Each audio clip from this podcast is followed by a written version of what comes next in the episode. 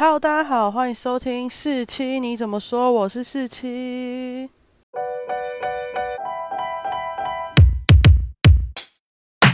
今天呢，就是我们追星回忆系列的第二集。那我要讲的就是我们结婚了的三本柱，三本柱：亚当夫妇、红薯夫妇跟维尼夫妇。那这三个人呢，除了是我们结婚人的黄金时代之外，也是陪伴我度过人生低潮很重要的三对。真的，我真的是没有他们，我真的不知道我那时候人生低潮的时候该怎么度过。虽然听起来很荒谬，但是他真的是我那时候唯一笑得出来的事情了。那我就会开始一对一对介绍。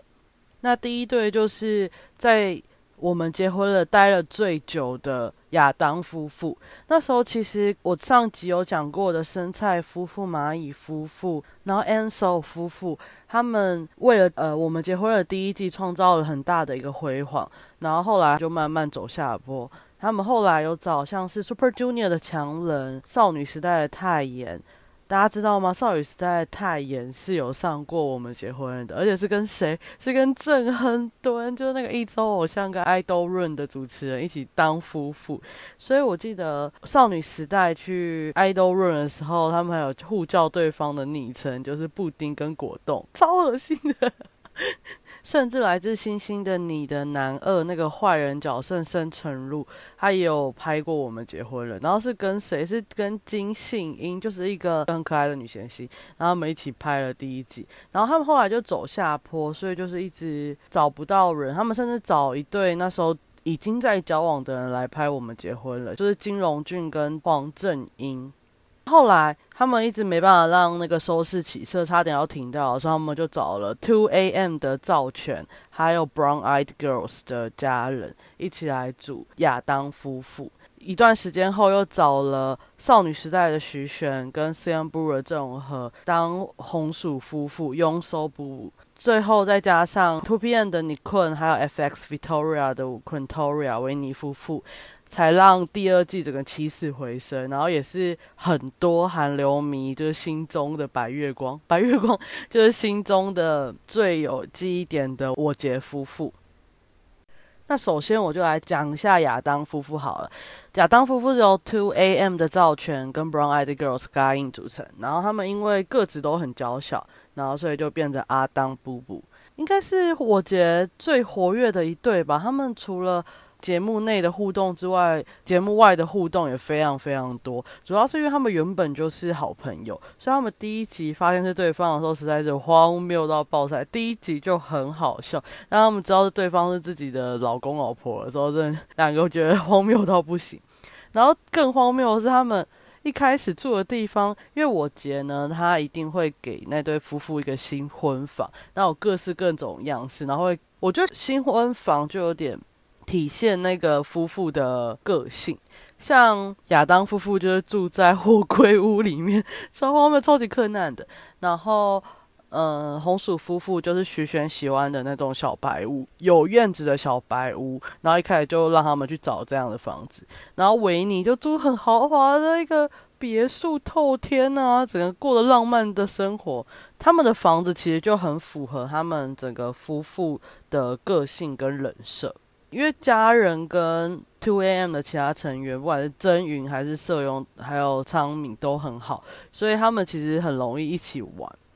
再要提的就是他们这对夫妇呢，在夫妇期间发了两首超级好听的歌，一首是他们两个合唱的单曲《Uli Sala Hangge t s e 就是我们相爱了。我记得那时候我把这首歌听到烂掉吧，我觉得怎么会那么好听？然后再来就是赵权自己有发了一首单曲，后来也有收录在 Two A.M. 的专辑里面，叫做《告白的日子》。他上 MBC 的音乐中心打歌的时候，家人还有通通冲进舞台伴舞，然后没有告诉赵权的，所以赵权看到的时候超惊讶的。比较特别的是，他们是从二零零九年九月二十开始担任夫妇到。二零一一年的一月六号，快两年的时间，然后他们最后一集是去参加了 MBC 的广播节目《深深打破》，然后宣布结束这一年三个月的假想婚姻。然后我记得那时候大家都看到哭吧，因为我觉得就是他们两个就算不是情侣，也是非常非常非常好的朋友，而且他们两个的相处模式非常的搞笑。会让人就是想要继续看下去。我记得我那时候，如果这三对一起播的话，我会先看红薯，再看维尼，再看亚当，因为最后要整个笑翻结束就是看亚当。而且要特别提一下，那时候 Brown Eyed Girls 跟 Two A.M 的成员都非常好，甚至我们相爱的这首歌是 J.I 帮忙作曲，然后一起录制的。然后他们也见过了 JYP，然后甚至在 JYP 的演唱会告白。还有，其实他们有一集是把你困找来，就那时候你困还没有成为维尼夫妇的时候，就把你困找来，然后要说要教家人英文，然后整集都超级好笑，因为家人就一直对着你困发慌吃，然后赵全就一直很生气。后来他们要去巴厘岛，就是有拍婚纱照，还有偷亲，哦，超扯的。然后他们还有跟 Quintoria 去 double date，再来就是韩国的节目通常都会有中秋特辑，就叫纳凉特辑。二零一零年的中秋特辑就是三队一起去一个废弃的学校，然后早上是运动赛事，然后晚上就是去鬼屋探险这样。然后我记得那时候他们两个都很胆小，可是我觉得赵全比我想象中的在。呃，勇敢一点，因为相对于郑容和，就完全是缩在许玄后面。我真的觉得赵全已经足够勇敢了。然后后来亚当夫妇甚至一起去演了连续剧，他们妈妈还是就是摄影棚里面的朴美善阿姨。然后他们三个就超怪，就是我那时候看那个那个连续剧的时候，觉得嗯，怎么会这样？我觉得他们两个演兄妹。虽然也很兄妹，可是就是你既定印象就是他们两个是情侣，很难把他们想成是兄妹，而且他们还要叫朴美善阿姨叫妈妈 哦，超怪。另外，他们两个在年末有连两年都有特别表演。二零一一年的时候，他们就是以夫妇的身份，然后唱了那首很红的《Trouble Maker》。再来就是隔年，明明已经下车了，差不多要一年了，他们还可以一起主持，然后以夫妇的身份再次唱《告白的日子》，跟我们相爱了。就他们的售后非常非常久，可能就因为他们那个关系真的很好，大家的对他们印象都是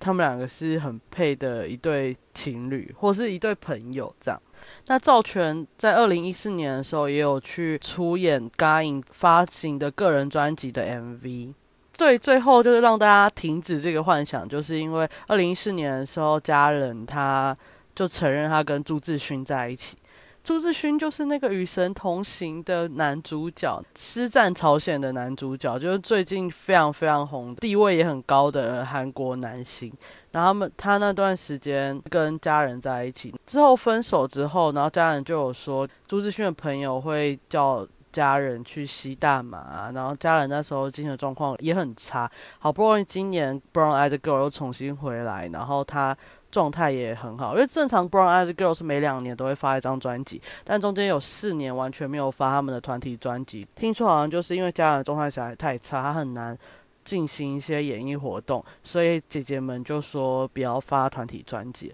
但还好 Brown Eyed Girls 终于回来了。如果大家有去看。Queendom 的话，就知道 Bright Girls 歌有多难唱，尤其那个什么 Six Sense，还有 Aka Barla，就是那个咒语，那首歌也是他们翻红的原因。那其实亚当夫妇也是让 Two A.M 跟 Brown Eyed Girl 走上人气团体的一个很重要的转泪点，因为 Two A.M 是唱出抒情歌的偶像团体。他的兄弟团就是 Two P N，那时候 Two P N 已经很红很红了。那 Two N 因为在韩国唱抒情歌的偶像团体是比较少的，而且比较难抢到一些市场。可是就是因为他们四个都非常好笑，就是你前一秒可以唱歌唱的超级刻苦、超级感人，然后转过来就跟你发疯，然后他们就这种反差萌就让他们整个红了起来。因为他们也很常在我节出现，然后一起就是欺负家人。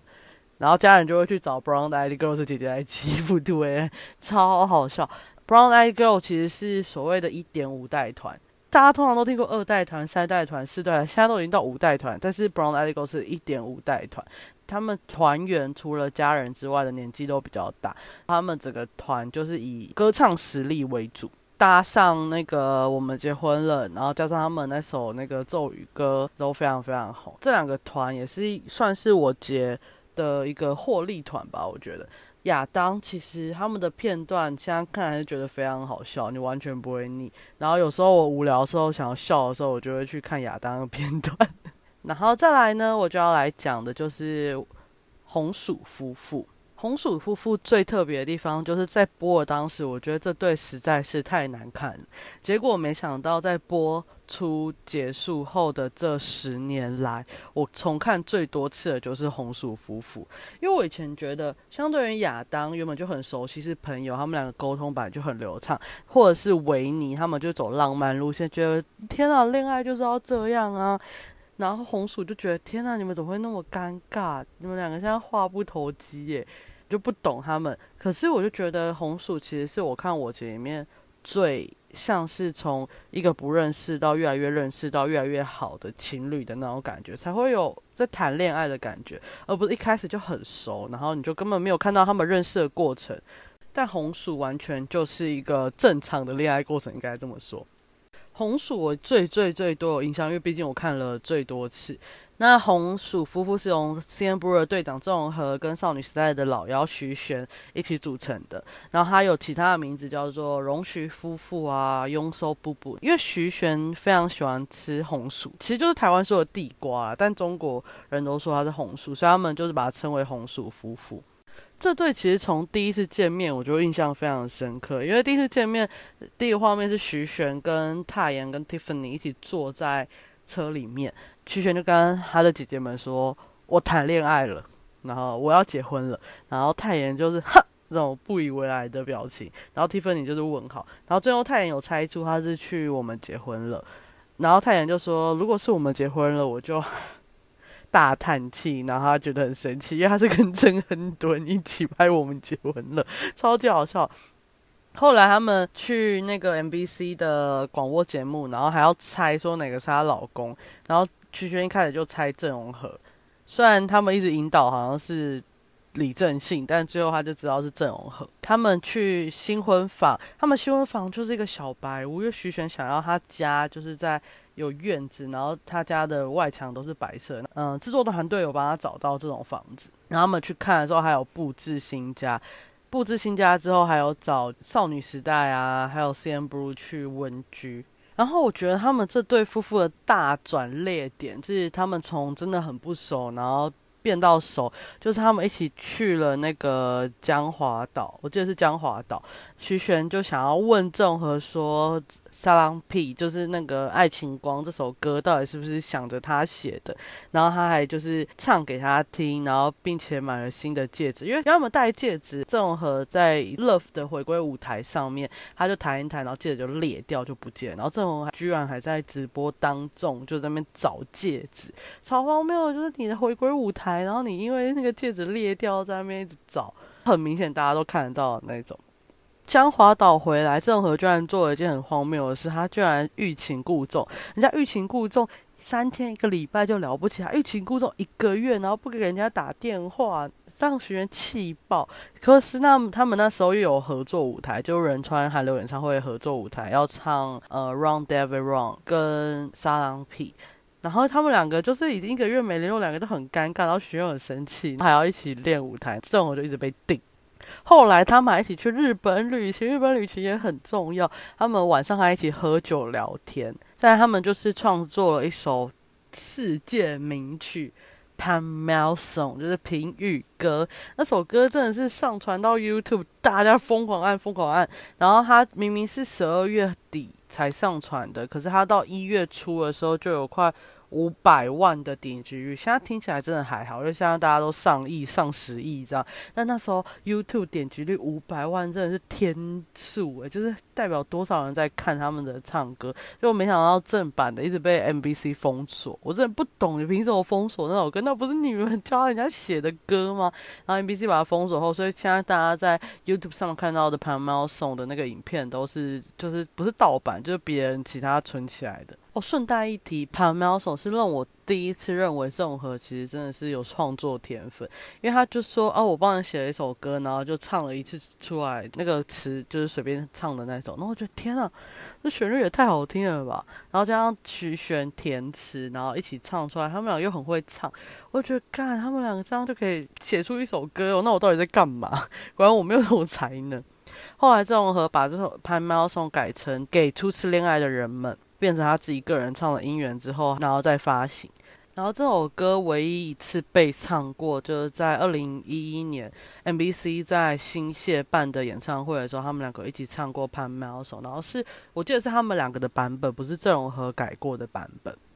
不过这首歌在郑容和的退伍演唱会，去年的退伍演唱会，他自己又把它拿回来唱。因为他从来没有在演唱会唱过《半喵颂》，可是他第一次在演唱会唱的就是他退伍的演唱会的 Encore。他有说我很想把这首歌拿回来唱，因为他说这首歌是他努力把它写出来的，但因为一些原因，他就是一直没办法唱，他觉得很可惜，所以他决定在退伍之后要把它拿来唱。就是因为这句话跟。就是把它拿出来唱这件事情，就让所有的红薯饭又死灰复燃，是这样想吗？就重燃希望，然后一直期待十年之约可以完成，但结果没想到今年完全就是毫无动静，然后今年又要过了，然后害我的那个灰又好像又要沉下来了。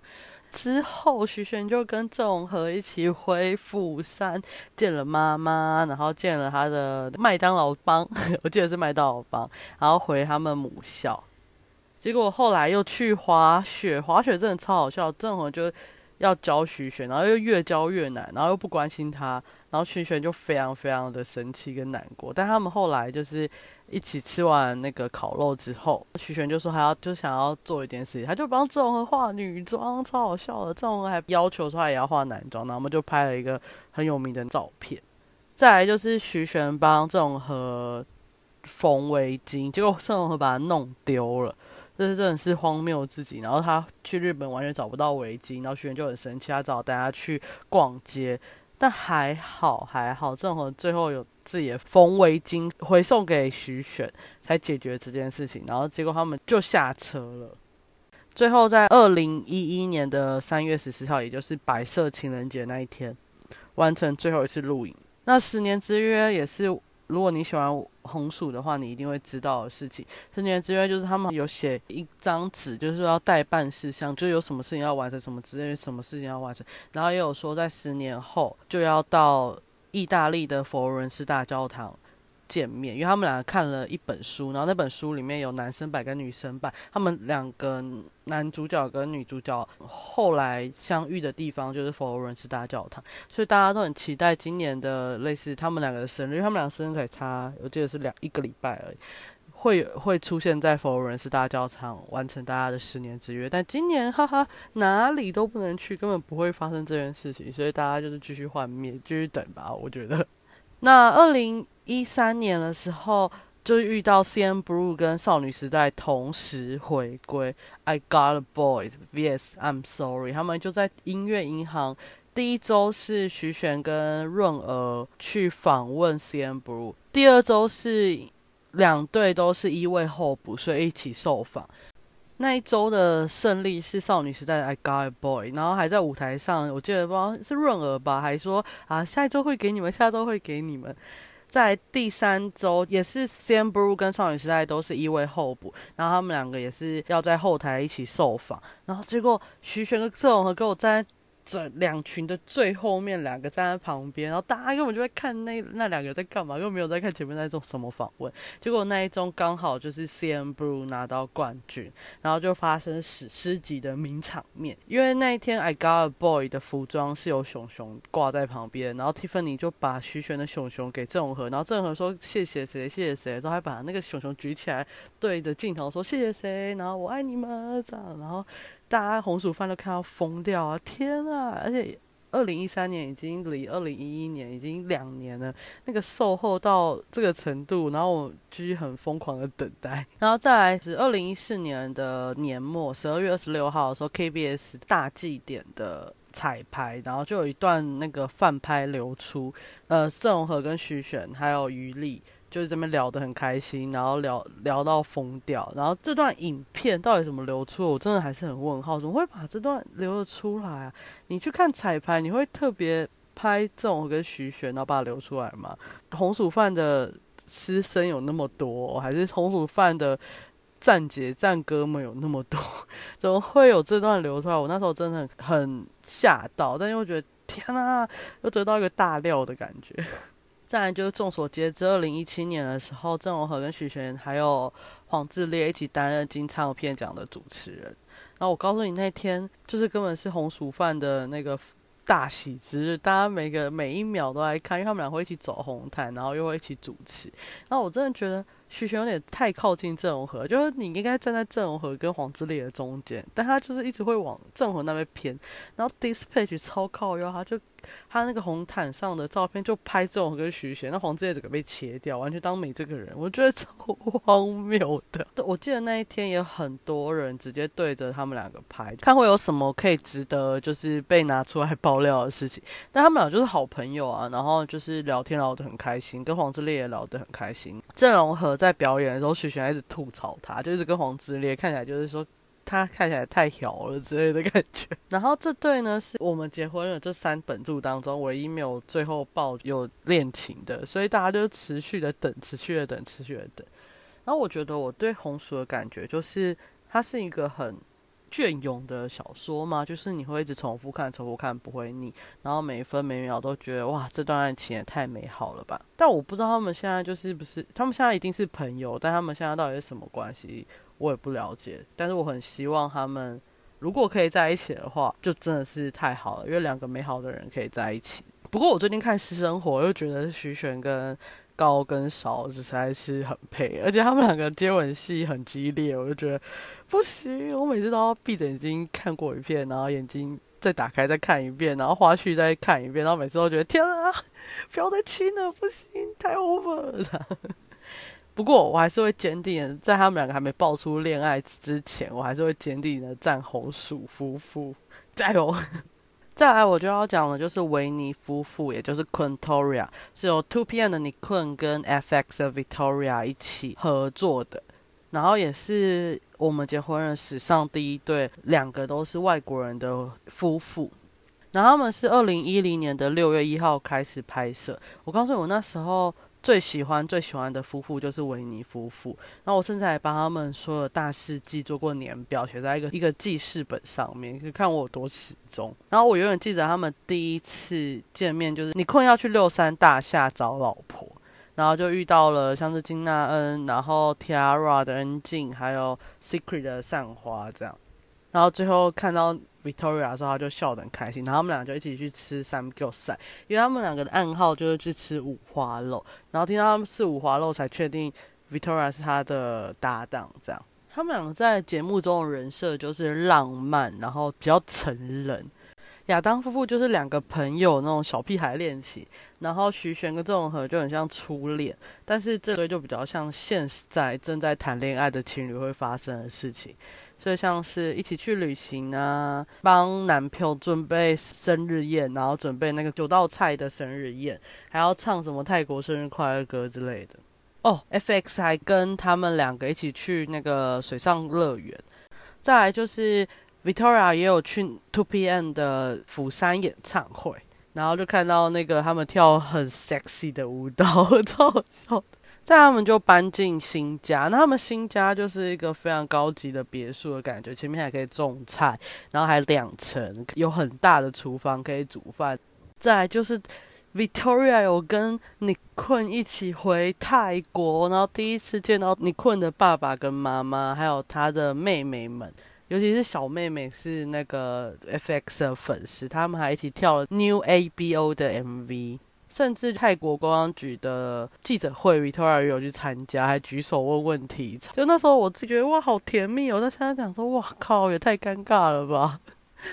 然后，二零一一年的年末，他们也一起有一个合作舞台，也是跳非常 sexy 的歌。因为 Victoria 跟 Nicole 就是唱歌比较不行，就是比较会跳舞这样。对应到亚当夫那时候的 Trouble Maker，他们是 PK 的概念。他们还一起去。为斗山熊开球，那这不是重点，重点是在中场的 kiss time 就给我照他们两个，照他们两个，然后又不能直接亲嘴巴，所以你可能最后就亲额头，然后也是一个史诗级的名场面。在他们拍婚纱的时候也有亲，然后他们亲的时候，amber 刚好来，这个超级好笑，超级尴尬的。后来图片也有来，然后他们就这个一直被起哄。最后他们就去了马尔蒂夫，然后他你看他们真的是人设就是高级高档的感觉。亚当夫妇就去巴厘岛，然后济州岛。红薯就是去日本，可他们居然去马尔蒂夫而且我那时候记得，因为他们去马尔蒂夫的时候，很多人都知道，然后他们出发的时候就有很多中国人一直跟着。我那时候为了得到他们第一手消息，我就是把维尼夫妇的贴吧就每一秒更新一次，就想看哦他们在哪里，他们喝什么椰子汁，他们去游泳，他们去干嘛干嘛干嘛的，然后最后就是。他们的离别，这样我记得我好像没有把离别这集看完。我记得我三对夫妇的离别我都没有看，有种看了就是正式的跟这段关系告一个段落的感觉。虽然不是我的关系，而是他们的关系，但是还是觉得看不下去。再来，二零一二年的时候，你坤跟 Victoria 也有一起出演那个 Radio Star，然后是外国明星特辑。再来就是呢，二零一四年的时候，你困跟 Tiffany 就是承认他们正在交往中。我永远记得我那时候看到这个新闻的时候，我有多失落。就我其实内心是知道他们两个不会在一起，但看到他有女朋友的时候，我还是很失落。因为我有说过，维尼夫妇是我撑过我最忧郁那段时间的一个支柱，就有点像，有点像信仰被毁灭的感觉。所以我那时候我记得。下周要断考，期末考，然后我完全那个六日完全没有读书，就是一直 repeat 看我我们结婚了，然后一直相信某些阴谋论啊，或者是觉得这些都是假的，这样就要让自己好过一点。我记得我人生两次被一个事件影响到，期末考六日都没读书，然后直接去考试的状况，第一个就是太阳花学运。然后第二个应该就是你困跟 Tiffany 交往，我没办法接受这件事情。那这三对亚当、红薯、维尼真的是我国中时期的精神支柱，然后我真的是会 repeat 的看的三对，然后我也是觉得这段时间的我节是最好看，就是最纯真，不会有后面那么多剧本感的状态。虽然这个后期也蛮多剧本的，我们结婚了，这三对也让我。遇到了我人生最喜欢的两个韩国团体，第一个是 CM Blue，第二个是 FX。那很多人问我说，为什么你不是喜欢 Two PM 或少女时代？因为那时候 Two PM 跟少女团应该是最红的那个状态。不知道我我追求明星的时候，就很少会选择最红的那些人。就像少女时代是最红的嘛，就是。顶尖第一名的那一种，但我就很难去喜欢上最多人喜欢的那个团体，所以那时候我就看到 FX，我觉得天呐，他们的风格也真特殊，然后歌词都看不懂，然后就是更加不一样，我就选择喜欢 FX，然后人又比较少，比较好认，一下就认出来，然后里面有台湾人，有中国人，有美国人。就是一个非常多元，然后语言多元的团体，然后他们又是感情非常非常好，尤其今年二零二零年是他们十一周年的出道，他们每个人都发他们五个人的合照，说祝对方生日快乐。像 Amber 最近在开直播的时候，有时候也会打电话 Crystal，然后就是跟他说他们在干嘛。哦，最近 Crystal 的新戏上喽，很好看，大家一定要去看。再来就是 CN Blue，那时候如果要以乐团最红来说的话，一定是 FT Island，就是 CN Blue 的师兄。然后那时候我看我姐的时候，CN Blue 才刚出道，里面最红就是郑容和，因为他演了原来是美男，然后根本没有人知道他是演员先出道，再歌手出道。